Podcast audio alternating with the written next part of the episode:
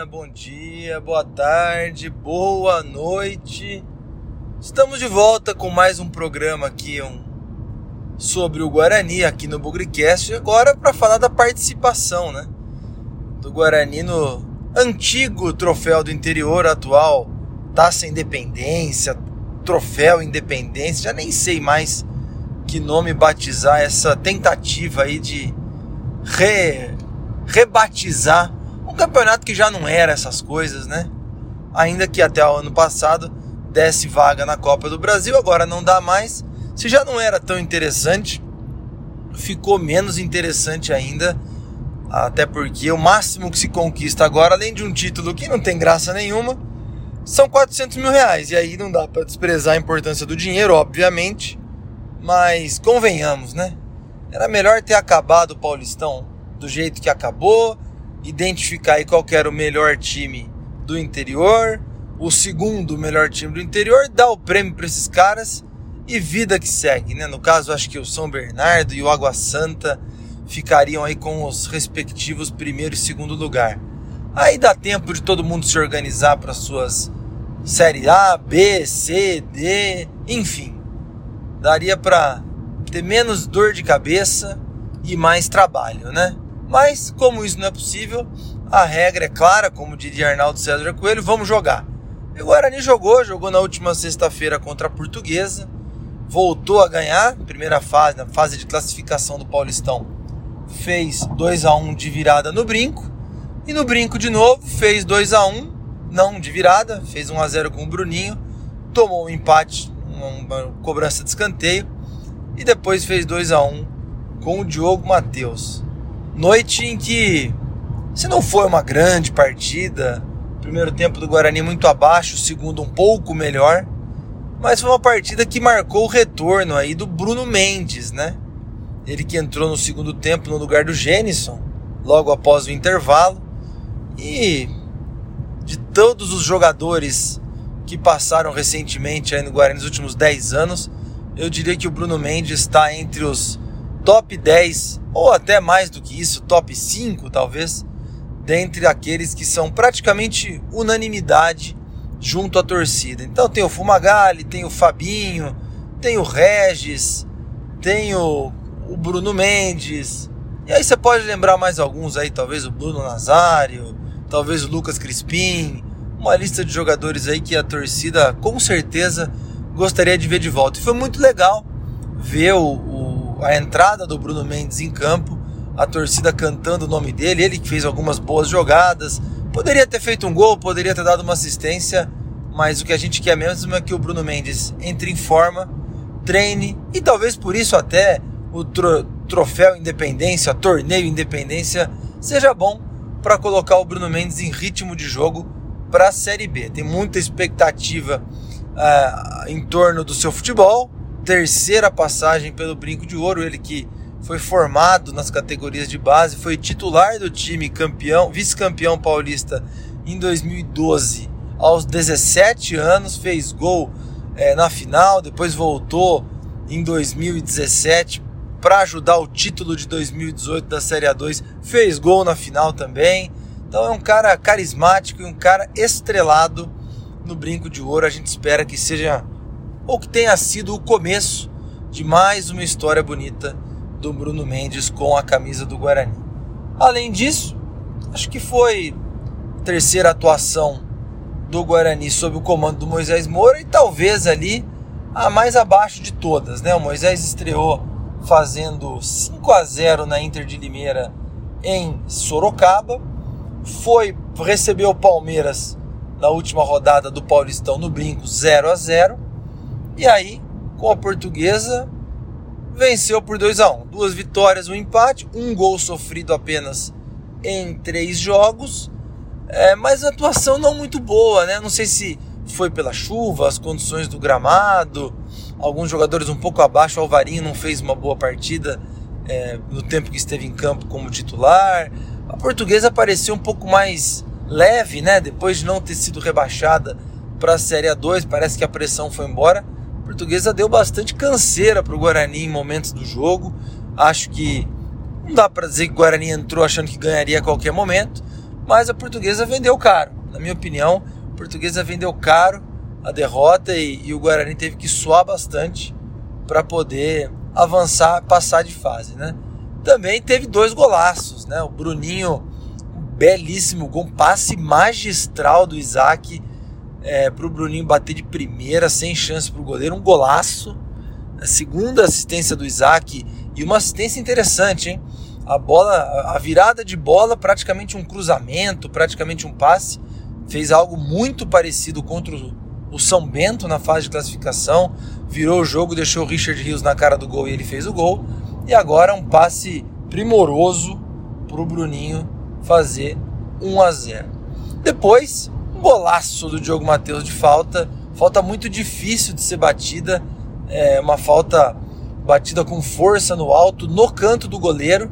Então a bola passa a barreira e não vai no canto onde a barreira está cobrindo, ela vai exatamente onde o goleiro estava. E aí o goleiro dá aqueles dois, três passinhos para o lado para tentar pular por onde a barreira cobre. A hora que ele vê, a bola foi do lado dele e esses dois, três passinhos já tornam inviável e impossível a defesa. Então, mérito do Diogo Matheus, que já tinha feito um belo gol de falta contra o São Paulo na abertura do Paulistão do ano passado.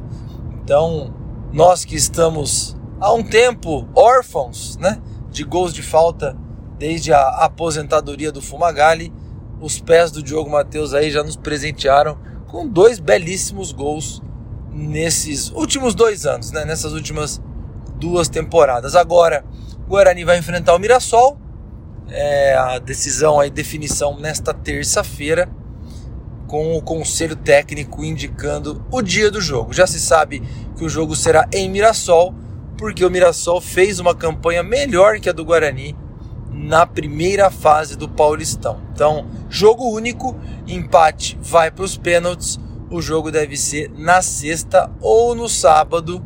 Na outra semifinal teremos São Bernardo, eliminado pelo Palmeiras, então o melhor time do interior eliminado nas quartas de final, vai enfrentar a pior campanha dentre os quatro é, semifinalistas do Troféu do Interior, Torneio Independência, que no caso foi a Inter de Limeira, que nos pênaltis bateu o Santo André e avançou para as semifinais. No caso de o Guarani passar pelo Mirassol, se o adversário for o São Bernardo, a final será no ABC. Se for é, a Inter de Limeira, o Guarani recebe no Brinco de Ouro a final do Troféu Independência contra a Inter de Limeira. Muito provavelmente no dia 25 de março, final, último final de semana, do mês de março para se decidir o título do interior. É, acho que o Guarani tem boas chances. Mirassol é um bom time, é um time forte. Tem Eduardo, tem o, o técnico Ricardo Catalá como técnico.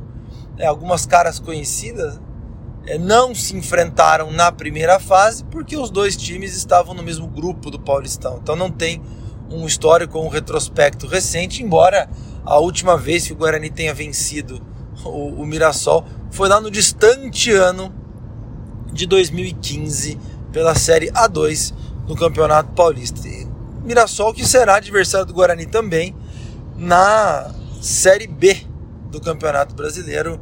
Mirassol vem aí na sua primeira temporada na segunda divisão nacional. Guarani vai a Mirassol e depois recebe o Mirassol. Não sei necessariamente nessa mesma ordem, mas o fato é que vamos nos acostumar a ver um pouquinho o amarelão do Mirassol. Em alusão ao uniforme, hein, gente? Não é um adjetivo pejorativo, não. É o uniforme do Mirassol. Para matar aqui, ontem à noite, o Guarani teve definido aí o seu novo conselho de administração. Uma cobertura muito legal que o Bugricast fez ao vivo lá, o Vitor, no ginásio de esportes do Guarani, acompanhando a apuração de votos, entrevistando o presidente Ricardo Moisés, entrevistando o, novo presidente, né, eleito André Marconato, a chapa dele Avante Meu Bugre, 447 votos contra 249 da União Bugrina, re representada pelo Anailson Neves. Pelas notícias, um, um domingo bastante tranquilo em termos de processo eleitoral, um pouco mais ali de, de de debate, vamos falar assim, na abertura das eleições, possibilidade aí de impugnação jurídica e tudo mais, nada disso aconteceu. Os votos começaram a ser contados às 11 da, no... da manhã e às 7 da noite já estavam todos apurados. A eleição começou às 11 da manhã, os associados aí praticamente 700 votos, o que é um recorde na no passado recente aí nas votações do Guarani, é, elegeram, portanto, André Marconato e seus parceiros de conselho de administração como presidente do Guarani nos próximos dois anos e nove meses. E aqui fica um, um agradecimento ao a mudança do processo eleitoral do Guarani. Normalmente as eleições têm acontecido no mês de março e este mandato do Conselho de Administração será um pouco mais curto. Ele se encerrará em dezembro de 2025, quando, já sem futebol, sem ser no meio de competições, vai acontecer a próxima eleição pra, para o Conselho de Administração. Então, esse negócio da gente ver eleição no meio de campeonato acabou de uma vez por todas. Elas acontecerão agora no final das temporadas, já sem nenhum compromisso próximo e há tempo aí de se montar times para a temporada seguinte, que é uma boa prática, que é o que todos os clubes aí do Brasil costumam fazer. André Marconato que vai ter um desafio enorme para esses próximos 33 meses.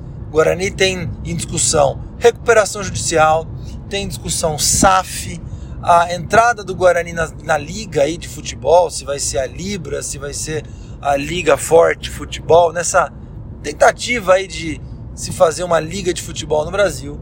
E também ele tem a questão patrimonial sobre como ficará a história do Brinco de Ouro, a nova arena e tudo mais. Muito trabalho pela frente para o André Marconato, para os seus para os seus parceiros de conselho de administração. E uma notícia importante, né?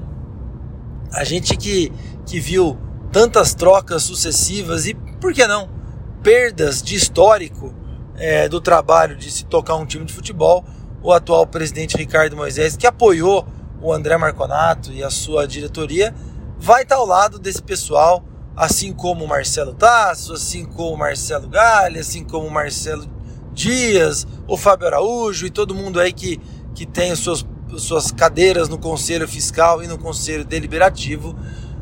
Talvez tendo mais gente agora, um pouco mais experiente, talvez tendo gente um pouco mais rodada nos meandros do futebol, é, o Guarani passa a ter mais pessoas trabalhando.